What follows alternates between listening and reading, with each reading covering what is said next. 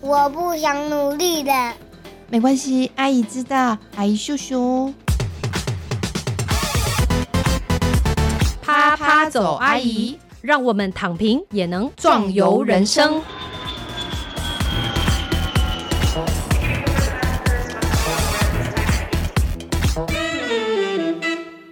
欢迎收听《啪啪走阿姨》，我是丽兰，王丽兰。我是韵之张韵之，哇，很难得哎！今天韵之阿姨出场，韵之阿姨一出场的时候就知道我们有大咖来了，对，有贵宾在场，所以两位阿姨都要到齐。没有错，我们要就是夹道欢迎，欢迎杰哥，欢迎杰，哥，大家，好，我是潘正杰。是杰哥哦，这是我们在马祖认识的一个神奇奇妙的人啊，嗯对，他其实是很多在马祖的活动背后的控盘的那个操盘手。 没错，那在录这个节目之前，我们再做一点功课呢。实际上是我们丽兰阿姨跟韵之阿姨在马祖的合作对象，我们的谢淑静导演的先生。其实我昨天在想的时候，就想说，哎、其实我们一直用这个身份，就是静导的呃先生，静导先生去，去定义杰哥，对，这样你会不会觉得呃这样？我非常喜欢、哎、欸，怎么说？因为可以在谢淑静导演的庇佑下成长，我觉得是一件很欢乐的事。为什么？因为我觉得在性别平权这件事情来讲，我觉得男性也要懂得尊荣你的太太，哦，尊荣女性。哇嗯那我这次，这是我觉得这件事，我觉得我可以过得去的，所以我对外都是说：“大家好，我是谢淑静导演的旁边的小书童潘正杰。哦，真的，你常这样讲哎、所以我们就会觉得好像用这样的方式跟你相处是自然的，是轻松的，这样”因为我自己也觉得很自然啊。是哦对。可是你也知道，很多人不是这样，哎、对，嗯很多人都会质疑眼神看我说：“哎、你是男性，哎，你应该在太太前嘛。”我个人觉得不一定是这样子啊，这是人生的选择嘛，对啊。嗯，其实我觉得这就是一个角色分工啦，就是每一个人其实都很重要，但是谁负责出来抛头露面，谁负责在后面当 the big boss，是是是 是。对，其实很多时候，大家看我们家也是这样嘛，会觉得哎、是我是抛头露面的人，嗯然后我先生是那个什么贤内助。但是我要说哦，其实实际上家里很多重大决定是我们在私底下都他决定的，是然后我来出来执行，你知道对不对，杰哥？应该这么说，百分之九十九点九九九可以认同。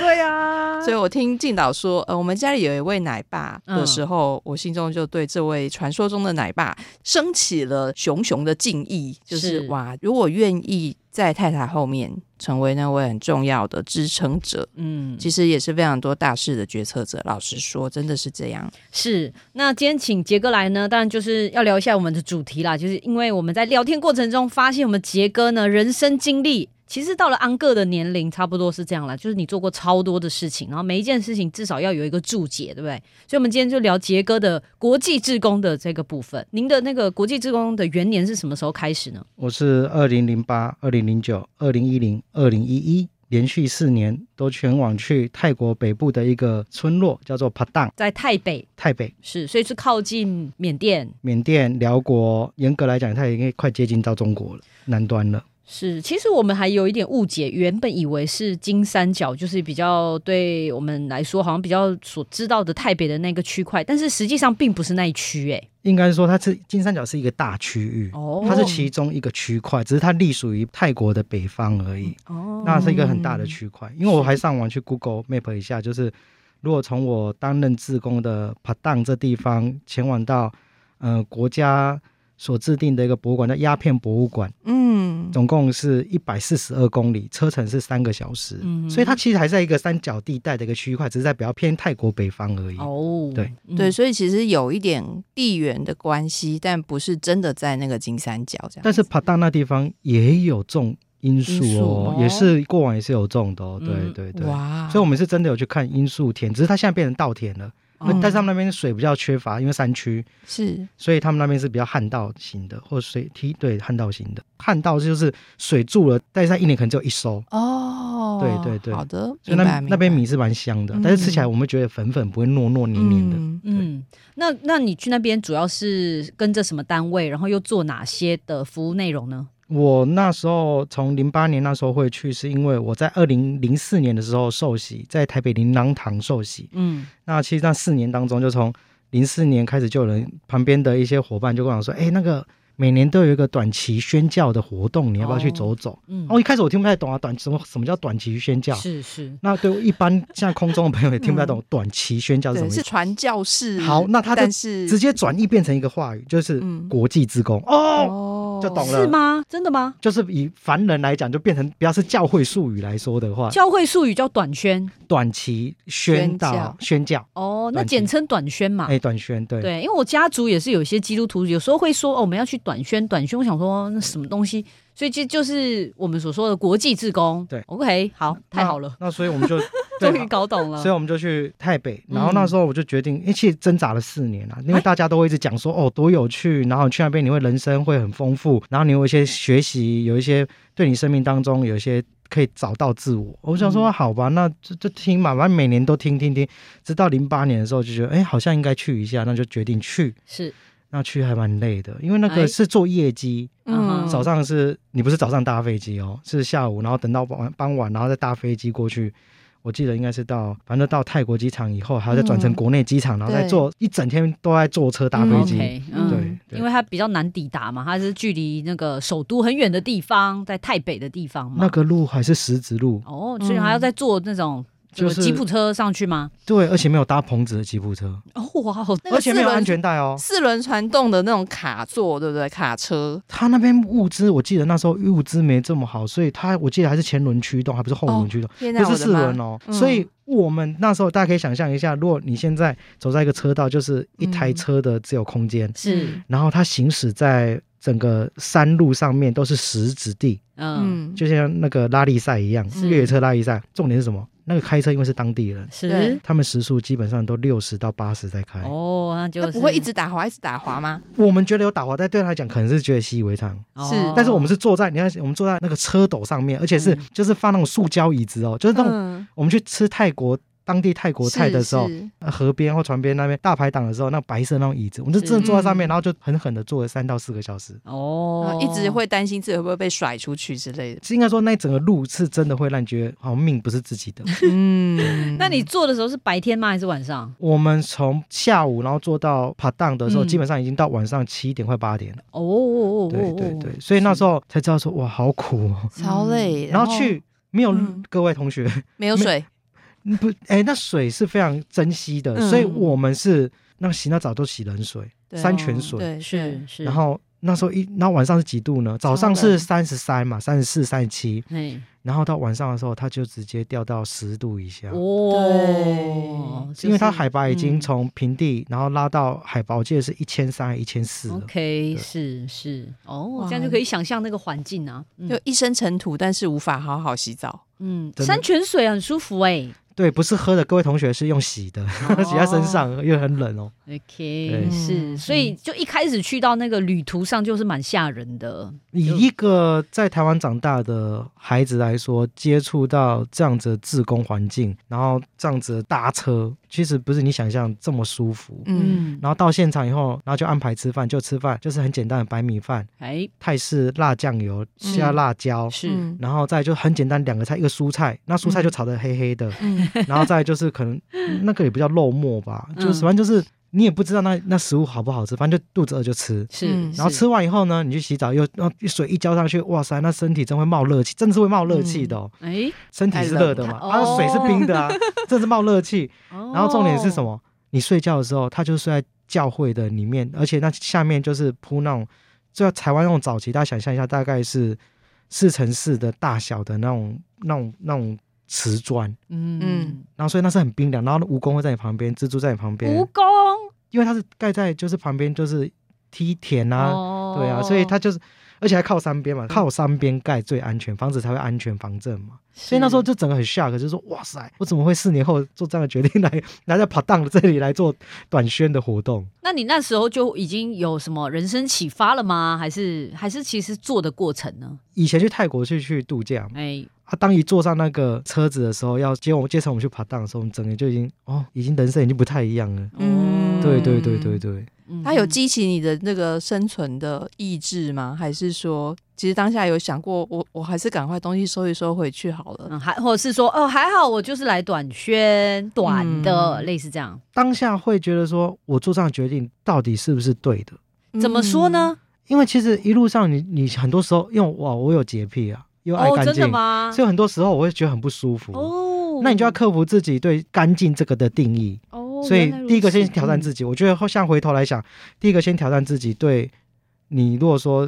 自己有一些原则的话，那你到别的空间、别的国度的时了候，解嗯它不一定是你最舒服的状况，那你怎么去面对？那就开始跟很多自己的身体一些对话了。 嗯，嗯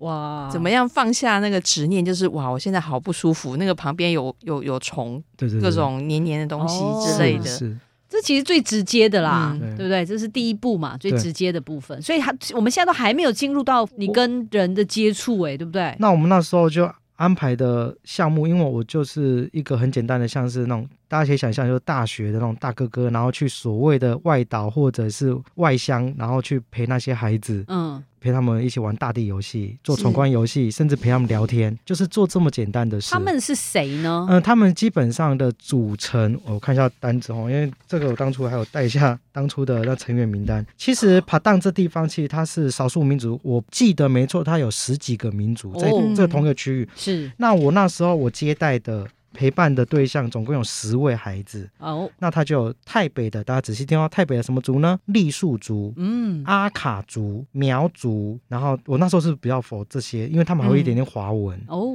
那他们都是什么样的对象呢？就是基本上因为在山区嘛，比较是偏远，所以那边的孩子资源都比较薄弱，甚至在学习上面他们是很难有这样的机会，是甚至可以跟外人接触。再来就是嗯家中很多父母亲可能去，比如父亲母亲。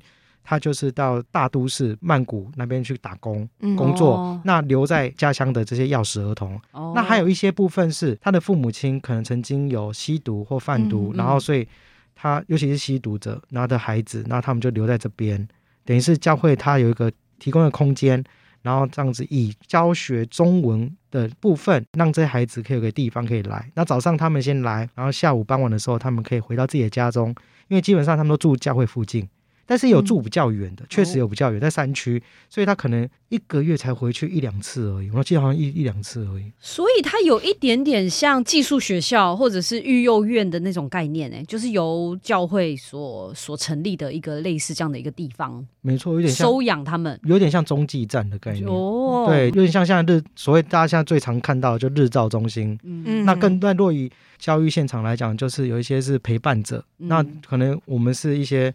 呃大学嘛，台清大的同学，然后他可能被安排暑期的时候在云林哦的麦寮，在某个日照中心，他早上是日照中心照顾阿公阿妈，嗯，那傍晚的时候，他就陪当地的阿公阿妈的小孙子，他下课了，那写作业他不会，阿公阿妈不会教嘛，嗯对哦那就陪他写。那我们那时候角色就是像这样子的状况。哦，对对对对对嗯对嗯嗯那他当地有他们有在上学吗？有他正们规的学校有也有，他们是哦要上学，所以要先去上泰国的学校，是然后傍晚的时候，甚至分年级，就像我们台湾一样，他可能有半天班，半天课一结束以后，他下午就会回来的，比较小的小朋友。所以那时候我接触到最小的小朋友，看到三岁的，哦，三岁就去上学了，他就等于是送到这个所谓的帕党新生命这个、嗯这个教会所办的这个中文学校了。是是是，对对对对对，哦，这这样其实跟我们之前访问的林雨山他们在那个嗯缅、缅缅甸甸做的有一点类似，就是他们所谓的去做华语服务教育这种，它其实不是全天候的，大家嗯可能不太能够想象，是因为这些人他们原本他们其实有去上正规的学校，泰国的或缅甸的，是那他们又有想要学中文，中文对，也许是一些华人子弟啊，或者也不是华人子弟，或者是他就是一个有有有这样的一个地方，让他嗯可以放置他的小孩。是的，是的，所以他们就会来。呃，他就说他们是早上五点的时候就做一点有点像晨间课程。那做完之后呢，他们可能七点多就去上那个正规的学校，然后可能两三点回来，他们又再做一段这样，所以它是一个对这样的一个形对态。好像东南亚的所谓的华文或教会系统，好像都是这样子对在运作，嗯对对，大致上都差不多。所以是语言没有什么太大的问题，因为可以用简单的中文在在在在讲话嘛，因为因为我对方他们是会一点点中文，我记得没错的话，在零八年、零九年、一零年、一一年的时候，我遇到其实很多孩子，基本上他毕竟主要的母语还是用泰文，是第二语言还是他们自己主语。是，嗯，那华文等于是一个诱因，让他们孩子可以好像可以翻转哦生命的一种是哦翻转教育的一个概念来学习的一个语言。因为在那个区域其实跟中国的经商的这个通商的往来，其实还是蛮频繁的，对，对因为它吧相对来讲是在地西理上比较西南方接近嘛对，是没错，嗯没错，嗯嗯嗯，对啊，所以那时候我们就生，总而言之，言而总之就是说，那时候我的服务项目就是一个陪伴者。哦，那身为教会的系统，我又是呃一个基督徒，所以我还是一个祷告者。就比如说一个孩子来，他就呃跟跟你当朋友了，嗯，这样讲好奇怪，这么短时间当 朋友，他认同你的那有某一些刹那，他敞开他的心房，告诉你他家里的一些事情。哦，但听完以后，你也真的无法处理，比如为什说。么？他想要为他的父亲祷告，因为他吸毒，哦嗯，他不希望爸爸再吸毒。是然后妈妈就发生一些状况。那你听完那时候，你他无能为力，他因为他无能为力，他把家里的事情告诉你，那那你听了你怎么办？好想险我们是基督徒，我们就说，嗨，这时候我们就我就牵着他的手，或者男同学的话就抱着他，因为他很久可能没有被被那拥抱，嗯那就陪他一起祷告。然后我们祷告语言可能确实我们是用华文，那但是我以我立场，我就是他用他的母语跟我讲，那我就用我的母语，那我就用台语来跟他讲，我说这只是一种交流嘛。嗯哦，嗯那我们那时候就是互相的祷告，那祷告完以后，也许当下只有释放出零点零零零一的一种压力感，但是我在那当下也觉得，我好像是个人，可以陪他做一点什么事，嗯放他心里的一些重担。嗯，所以我是一个嗯陪伴者，也是一个祷告的守望者。嗯那其实我觉得回过头来来看，身为一个外国人到当地，我觉得最重要，我觉得我们要学习的就是陪伴吧，哦，嗯是，而且是认识一个土地、一个地方的文化。嗯，其实要很谦卑，而不是带着我们觉得我们好像很棒。我们不是拯救者，哦、no，我对们就我们就不这嗯是永远不太能够这样说的一种方式吧？就虽然说我们是国际职工，我们常常用的话就是援助嘛，提供帮助嘛，嗯，但其实那个那个角度有点不一样嘛。也许这个时候在我们教会系统，我觉得还不错一点，就是我们在出发前，我们就会做禁食祷告，哦呃，将近三十天还是四十天的禁食祷告，就是你一天里面有三餐提供一餐，然后花那个餐点就不吃饭，大家一起守望祷告，祷告什么？就是求上帝怎么柔软我们的内心，然后去那块土地重新认识嗯而不是就是真的所谓的我是一个拯救者。所以那时候他确实在这方面有一直强调操练，嗯操练我们的内心要要怎么样释放，这个我觉得还做的蛮好的。那也是我在回过头来，我觉得在当国际职工短宣的这段时间，还蛮有收获，就是换位思考，哦，而不是一个本位主义，是去一个是地方，对。对我刚刚就在想说，他做的事情就跟我们做田野调查蛮像的啊，对不对对啊，就是因为你要把自己归零嘛，我们一嗯直说你一定要把自己归零，然后把所有的感官，然后把心跟眼都打开，去聆听对方的故事，是然后与与对方同在，你才嗯知道对方到底发生什么事情。是，所以我之前有时候很难跟别人讲说，哎、我们国际志工到底在干嘛？那我现在这样听你刚刚说柔软我们的心是什么意思呢？如果在那个教会的那个体系里面，哦你可以白话一点吗？可以可 以可以，柔化这你什么意的思心，啊就是说，哎，比如说我都是都市长大的孩子，哦那我们所谓的柔软你的心，就是说，其实你你听到那孩子讲他的问题的时候，你大概会心中，嗯那你人生有一些历练，也出社会工作了嘛，哎、那你这时候就有一个标准 SOP，哦 A B C D 方案 给他，你心里如脑何中解决？对对哦，比如说这时候我们就 要打，哦，在台湾打一一九，那可能在那当下我们说，哎，那你这里的社服系统是什么？我就去、哦我上网去 Google 找一下。那以哦前、其实那零八年就有 Google 啊，对不对？嗯， 但是其实这件事不见得是它最重要。柔软你的心的意思是哦说，这些所谓的我们既有的一种的处理方法，是在那当地不见得是适用的最适用没有办法。他最需要的，的。嗯我发现到只是倾听，嗯哦哦我们只要打开耳朵，然后陪伴他，是打开耳朵陪伴他，聆听他所说的话。这时候适时的也不用多话，就是给他个拥抱，甚至跟他击个掌，鼓励他，就是说你的苦我也知道，柔软我的心，就是说我们的心有时候也要放下，而不是有一个公式在处理任何事。其实我们常常会有一个盲点哦，就是我们在听别人讲他的问题的时候，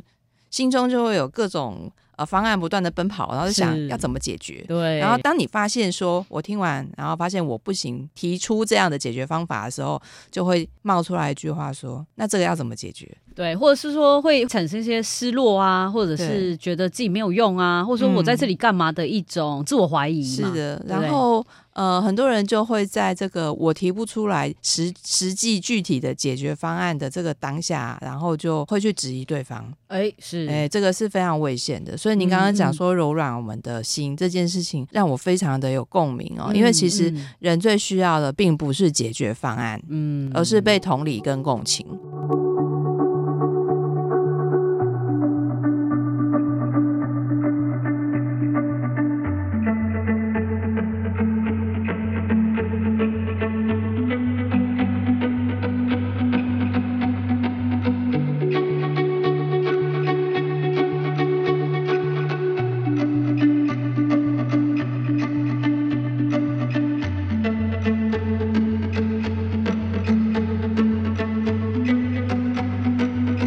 时候就是身为陪伴者，所以我们也去过一些地方，不只是去台北的帕当，嗯我们也去帕当。你也想象哦，帕当它算是一个中继点，它还不是最高点，所以我们还去了金沙，然后也去了一些呃，像那个叫红磐石哦，嗯，甘寨、万林哦这种地方，回孔，这这都是很山区的。那那时候我就拍了一些照片，嗯但是我跟我父亲，其实我在零八年回来，零九年那时候我就拿照片给他看，然后看他们居住环境，大家可以想象，他就是住一个高脚的，确实有高脚嗯的，然后就有搭一个茅草，真是茅草盖的，或者是木板混搭一起盖的，那一家可能五六个人都住在里面，是嗯然后里面就再外一个土灶这样子，大家可以想象这个空间，是这是很传统的一个台北的一个住宅的空间。啊，给我父亲看的时候，他因为我父亲是四十五年次嘛，嗯，他看到说我小时候也住过这种地方，哦，所以对我来讲，我觉得很震撼，是说什么？我父亲可能没跟我讲过他以前的环境，他啊应该说他有讲过他以前经历过什么，但是是我们觉得你买公黑了，那个太遥远了。 对啊，而且会觉得那没有办法想种老人家碎碎碎念很讨厌嗯。对，所以嗯当我拿照片给我看的时候，我父亲跟我讲说，我以前小时候，嗯我们家最苦的时候也住过这个，嗯因为那时候台湾农业时代，那时候是我就整个哇，所以你对我来讲很近啊。嗯那我们去那边，我们去了这么多地方，其实其实因为大家知道，我们去 p a 当短期的这个宣教或当国际职工，我们是都自己要掏腰包的，哦不是自不费是不是免费的。嗯然后每天还要请八天假，哦嗯因为我们一次的 set 呃 set 就是 八天，对，那我们就是要花钱花时间，最后那个钱你你可以想象哦，你到那个那个清迈机场的时候，嗯国际大机场的时候，对不是我们不是在曼谷哦清迈的时候，是是这时候我们大概做一件事，你口袋有多少钱，你花了嗯剩多少，你全部会拿出来，嗯然后放在那个所谓奉献箱，这是发自内心嗯愿意，因为你八天过后，你跟这土地有感情是了的，嘛，是的，那这时候你身上有剩多少，甚至你就会加嘛。嗯，零八、年到零九年，我们一次至少有四十到五十人呢、哦那出发前还有人还有自由奉献，像我们出发前，我会、嗯我可能有感动，我要自由奉献，是，所以你要花钱、花时间、花体力、嗯哼花精神，是所以我觉得这是一个很生命很宝贵的一个经验。是啊，哪哪里呢？就你看，就八天而已嘛。而且人家一般人哦，可能会觉得说，八天好不容易有假，我当然是要去一个、哇，就是我会快乐的地方，或者是我可以玩乐的地方啊。那跟这种玩乐行程，这样子这种苦行僧哦，这种走访的这种行程，到底是它的意义在哪里呢？我觉得是在找寻自己吧。你看人的一生可能有分，如果以二十五岁一个阶段，二十五岁一个阶段，可能保守估计四个阶段。那也许我在零到二十五岁的时候，我我是原生家庭给我的赋予的一些生命经验。那你嗯你离开原生家庭以后，你从二十六岁到五十岁这个时间，你可能就想要探索自己嘛。哦哦那那我就想要珍惜，说我下一个阶段我就要好好的去探索自己。嗯那加上我我们家原生家庭也基本上也不会太拦阻我的做一些决定。 ，OK，、嗯对，所以这其实也就是一个在探索自我的过程。对对对，我觉得嗯当国际职工最重要，其实都在跟自己对话。对，哦、嗯我个人的感受嗯啦，包括自己跟其他的伙伴会后再聊，其实都在探索自我而已。因为没有人会花时间不休息，然后又跑 去，因为通常放假，尤其我们在台湾是一个呃，就是非常高工时，是然后是很疲累的一个社会。对有这种哦长假期，大家就会想说，我要花钱去当大爷，被别嗯人服务。是可是你们是花钱去服务别人，然后成为一个服务者。是那你刚刚不断强调的这个探索自己，我相信会有很多没有相关经验的人会疑惑，到底要探索自己什么？是对，我觉得探索这件事情，也许我们先不要讲太远，也许就像你常常每天经过你们家巷口的一一个炒面摊啊，你可能从小就知道它不好吃，但是你愿不愿意给自己一个机会去试嗯试 看？我一开始也知道啊，我零四年听到听到零八年才决定要去台北的、嗯我也是觉得说，他就巷口那个摊，就是阿姨，就是味道放很重啊，就不是我喜欢味道，但是你有时候可能会放下一些你的想法，哦，把我放下来，对，把自我放下来。嗯，当你是自我是放下来的时候，是你会发现，哇靠，真的太屌了！哎，哎、嗯就怎么像说？就是你会发现到哦，原来吃下去也不会想的那么糟嘛。再就是，那阿姨可能会跟你讲一段生命的故事，为什么她会煮这么咸？哦，这样其实听起来有一点像是鼓励我们年轻朋友们，或者是阿姨年纪的人，就是其实可以在某个时间先把自己归零。其实就像韵之阿姨刚嗯刚说的、啊，你总要有这样的机会，我要不然的话，我我猜想一直不断的往上堆叠的人生，应该是挺累的哦。我觉得在台湾的教育体制下，其实不鼓励大家休息，对，哦再来哦哦也不鼓励大家停顿。哦对再来他就是希望标榜成功胜利，是的对是的但是的其实这真的是世界主流嘛？好像也不是嘛，也不是不是不是不是，对啊不是那这真的蛮累的啊不是我觉得这个是一个发展中国家的一个特色对。对对，就是什么当你还没有走到已开发状态，当你的社会发展、你的文明发展没有到达成熟状态，你就会一直在往那个你以为的那个驴子前面的胡萝卜，是不停的在追寻，然后你对没有追到那个胡萝卜，没有成为所有人眼中的好棒棒，你就是一个 loser。嗯，那这个情况就是告诉你，对我现在还不在那个好棒棒的状态，是我才要去追寻嘛。是。没想到又回到我们啪啪走阿姨的那个核心哎、我们的嗯 core、就是 core 躺我们平的啊， core 就是要躺平，我觉得躺平也是个艺术哎、 对，是啊躺平是个艺术。你要接纳自己躺平，真就是一个艺术。真对，的就是你欸在这个不断不断去追寻那个虚无缥缈的成功是的过程当中，你有没有停下来去思考一下，我到底是谁？那其实像杰哥的这段经验，我觉得就非常的珍贵。嗯他让自己煞停了八天，一年八对天。八天，嗯你那时候几岁呢？我现在四十嘛，哦二十五、二十六吧。哦，那很年轻哎、不对不对，更更早更早，更早二四二五啦。哦那我要找到之前的哦差不多照啦片啊，对啊，二四大学毕业没多久，哎、那嗯那这样其实真的是认真要做探索自我的这个决定哎、才会在这个这么人家在打拼呢、二十四、二十五的时候，还在想人生的第一桶金的时候。是啊，你就已经可以其实那时候停我下们周来，边也都是在很在意第一桶金啊， 那对，那只是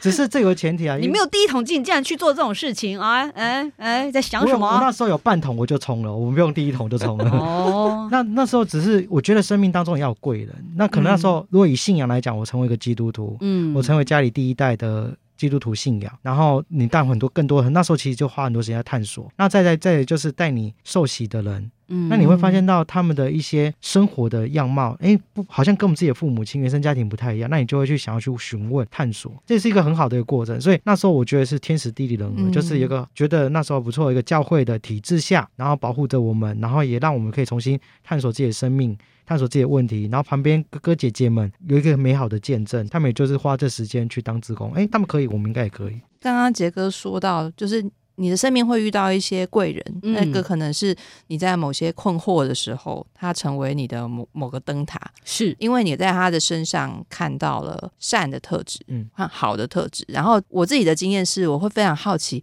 你为什么你的能量会这么的好？嗯你为什么可以待人这么慈悲？你为什么可以有这么多的正向思考？当我极度怀疑人生的时候，我所遇到的，我觉得第一个他们所回馈给我，我类似问过这样的问题，问过很多人，他们第一个都先承认自己能力都不足。嗯我发现他们其实有所谓的发光体特质的人，他们都会知道自己的软弱是什么，而且是是不害怕讲出自己的软弱。哦哇，对，我觉得这才是真勇者啊！是的，是是的，各位同学，好莱坞常常演的绝对不是最厉害的，都不是是 Superman，对 Superman 也花很多时间，其实在铺叠的剧情都是什么？他是一个 loser，或者是一个或是一个社畜而已。对对对是对欸对对，是哎，那我那时候嗯我我就遇到的一些周边人是蛮愿意敞开心，嗯他也蛮真实的跟我分享嗯他生命的一些事物。嗯对对对，所以我觉得那时候是很宝贵，所以才有机会去这样子所谓的担任国际职工。是那呃，你其实去了四年嘛，那后来是、因为我有听你讲过一段嘛，就是你后来发现一些事情，后来你就觉得你的心力，你觉得可以不用在那边。那当地就是发生了什么事情，它有怎么样的一个变化？因为我觉得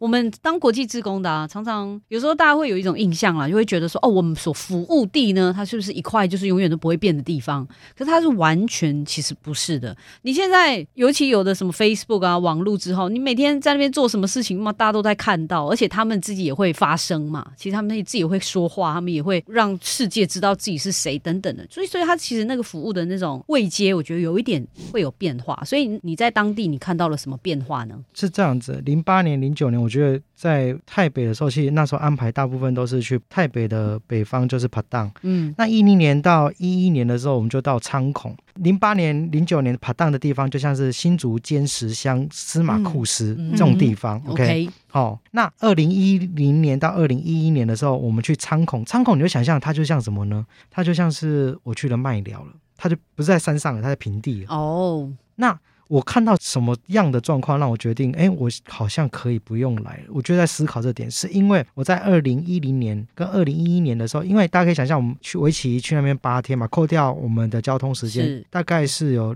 六天六天半的时间是嗯跟孩子一起相处，或者成人这些当地人一起这样子文化上的交流。那最后一天，通常我们都会做一个像是，哎，华人好像很喜欢哦，这种联欢晚会哈、哦、惜别会哦哈、 我们也有做过， 哦，对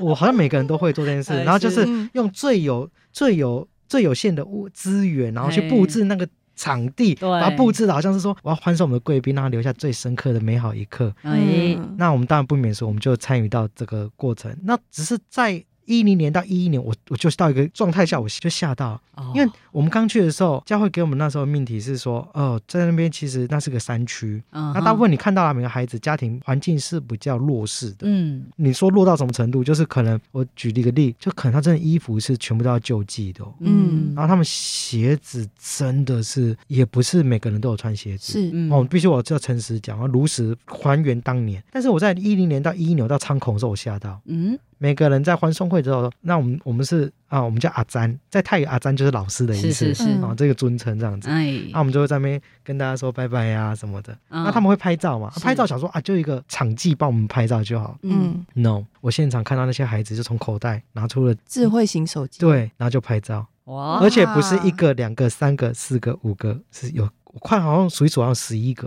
等哦一下，你说那是是哪一年？二零一零跟二零一一。 2011那个时候是连我都没有智慧型手机，真的？吗？我对啊，不瞒您说，我身为那时候的我也没有智慧型手机，我也是真的假的我是 Nokia 的按键手机。真的那时候还是吗？是啊，那个时候无线上网这件事情还没有普及到这么夸张。你是阿姨记忆力好好，我都是已经忘记那段时因间。为所以二那零时候一一年我在泰国，哦，嗯，我那时候真的吓到，我想说天哪、啊因为我在后面，因为我是负责拍照，重点场记那个人拍照就是我，嗯，我就在后面拍照，然后我就看大家都拿起手机，我整个都哦好哇我就开始我要思考一个问题，嗯就是说我来的我的我个人我自己给自己的命题，连虽然来了四年，我也没我也不是一个很相怨的人，嗯我就在思考说，每一年我在这过程当中，我看到这地方，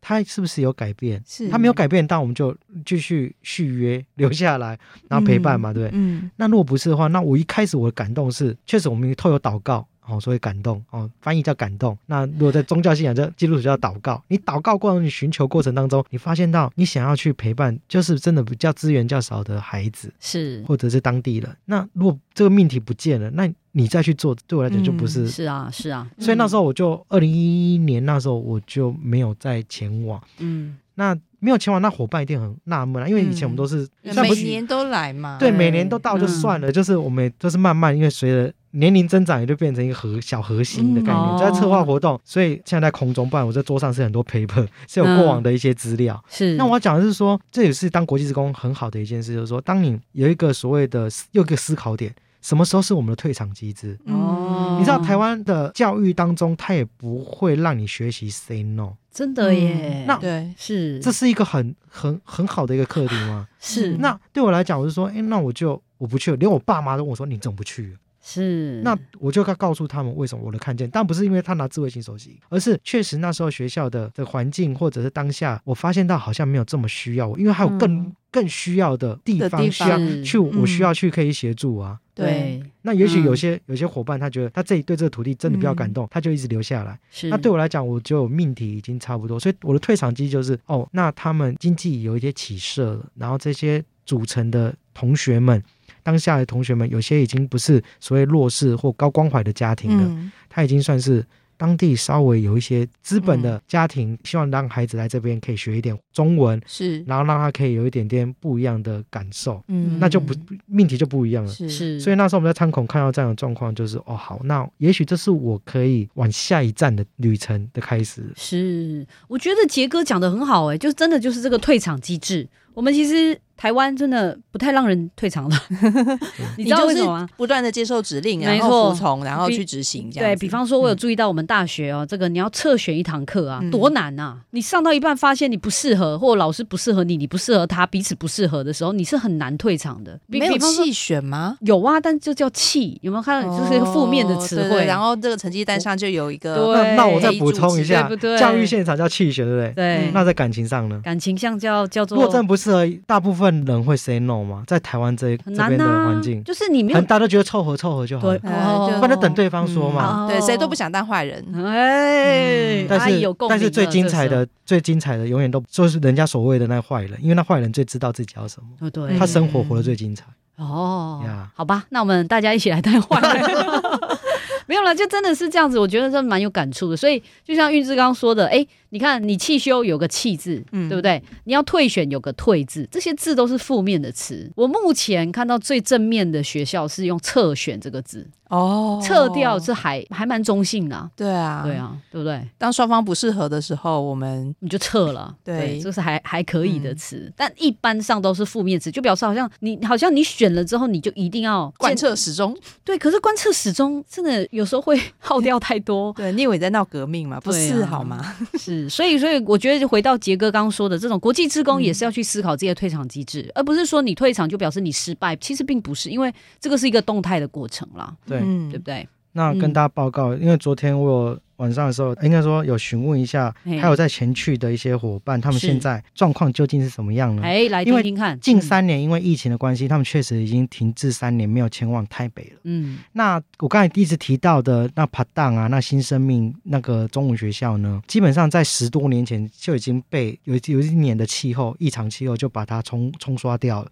所以。那个地方呢，现在也没有据点，但是嗯他们都把孩子或家庭都安置在哪边呢？就去仓孔，或者是是那个华联新村的那个新生命，那个地方叫新生命，泰国华联新村这个地方。华联新对，村，华联新村那新生命那附近，所以我们早期去的这些服务的对象，这些孩子，他们也长大了嘛，都嗯基本上都大学毕业，是，所以在这地方，他们保守统计也翻转一百多个孩子，嗯是哦他们都读完大学，嗯高中跟大学。你要想，他们原本不容易耶。对他们原本是也许没有机会的，是对是真的机会是比较少的。嗯是那现在有前去的志工，他们都还有，只要去泰国出差，都还会在曼谷或者是在清奈那边会跟他们一起嗯用餐聊天这样子。哦所以他们现在目前来讲，回头来看，虽然我后来一一年就没没前往，但是基本上美好的果实总是有人有农夫会耕种的，嗯但是农夫不见得是从一到一百，从无到有的那一个人，但是是一半接一半。是嗯是，那我是觉得最珍贵就是说，当国际志工，他会最重要的是，就像你有一块有一块田，你当你看到那一块田的时候，你不见得你会知道种什么，你只能一直测试这个土壤的酸碱值。哦，它的土到底可以吸多少水，还是说它根根本就不能吸水，还是嗯然后再说你会试试试看会种很多东西。嗯虽然别人跟你讲说这个地方不要种玉米，但出于人性，你还会可能你还是会试看看。嗯那我觉得当国际职工就是一种探索，那探索就是你会把自己扒开，你会看看自己有什么不一样。当你有什么不一样的时候，你会把自己又像土又把它盖起来，因为你不会让人家看到你的不一样，因为你嗯反倒是会更同理心看到别人的不一样，嗯然后变成他把别人不一样变成自己的养分。是所以我觉得，当国际职工落在年轻的岁月当中，落在十八到三十岁的过程当中，有机会可以去，不管不一定国际职工啊，在台湾当所谓的 NGO 的这样服务人员的话，我觉得都是一个蛮宝贵的一个生命经验，因为那真的是会留下一颗很美好的种子，不管是对自己或对你以后要陪伴的人。今天非常谢谢杰哥来到我们节目当中，谢谢杰哥，谢谢杰哥，呃我们继续一棒接一棒。棒。